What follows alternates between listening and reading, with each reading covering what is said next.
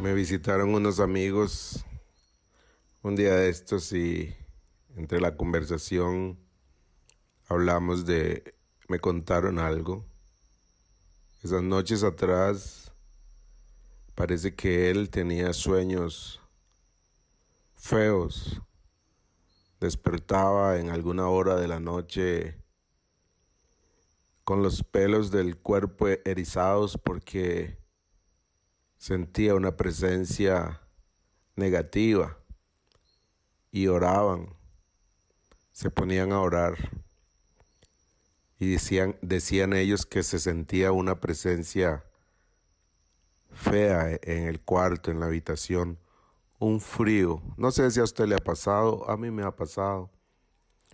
Y después de que me contaron eso, conversamos un poco, pero recordé unas palabras en estos días, las palabras de Jesús, en, cosas que pasan desapercibidas muchas veces y mucho más cuando hemos dejado de lado las enseñanzas de Jesús y nos hemos olvidado de que Él es nuestro guía y sus discípulos preguntándole cómo orar, eh, Jesús les guió. Y si vamos a, a Mateo 6, al verso 13, la reina Valera dice así, y no nos metas en tentación, mas líbranos del mal, porque tuyo es el reino, el poder y la gloria por todos los siglos. Amén. Ponga la atención a esa frase, mas líbranos del mal. Lo leí en la nueva traducción viviente y dice así, no permitas que cedamos ante la tentación, sino rescátanos del maligno. Saben que la, mejor traducción de este líbranos del mal es líbranos del malo. Jesús nos enseña a que oremos pidiéndole a Él que nos libre del malo, que nos libre del maligno. Y ya todos sabemos quién es el maligno. El maligno es Satanás, quien quiere irrumpir en nuestras vidas, en nuestras familias y dañar y robar nuestra paz y usa sus mentiras para cautivarnos y tenernos cautivos para el mal.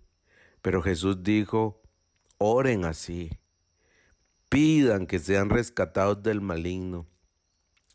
Y también me guió el Espíritu Santo, creo, a Efesios capítulo 6, al verso 10 al, al 13, y dice, dice así, una palabra final, sean fuertes en el Señor y en su gran poder Pónganse en toda la armadura de Dios para poder mantenerse firme contra todas las estrategias del diablo, pues no luchamos contra enemigos de carne y hueso, sino contra gobernadores malignos y autoridades del mundo invisible, contra fuerzas poderosas de este mundo tenebroso y contra espíritus malignos de los lugares celestiales.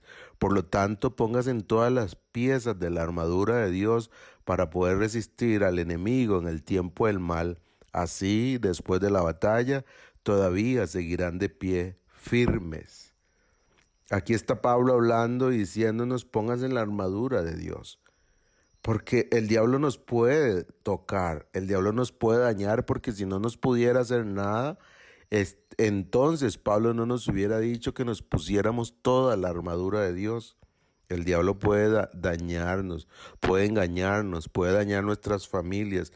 Pero lo, peor del daño que Satanás nos puede hacer no es solamente que en la noche despertemos con los pelos de punta, asustados. Lo peor que Satanás nos puede hacer es sacarnos de confiar en Dios, es llevarnos a confiar en poderes políticos o en poderes religiosos que nos que pensemos nosotros que podemos encontrar refugio allí. Esa es la mentira más terrible que el diablo ha propagado por este mundo. No hay un refugio más seguro que Dios mismo, que Jesucristo. No hay un otro camino que nos lleve al Padre sino es Jesucristo. Si queremos estar protegidos de, de las acechanzas del diablo, debemos estar orando y pidiéndole como Jesús nos dijo que lo hiciéramos al Padre que nos libre del maligno. ¿Qué le parece si hoy, entre las oraciones que hace, le pide a Dios a través del Espíritu Santo que le libre del mal a usted y a los suyos. Un abrazo.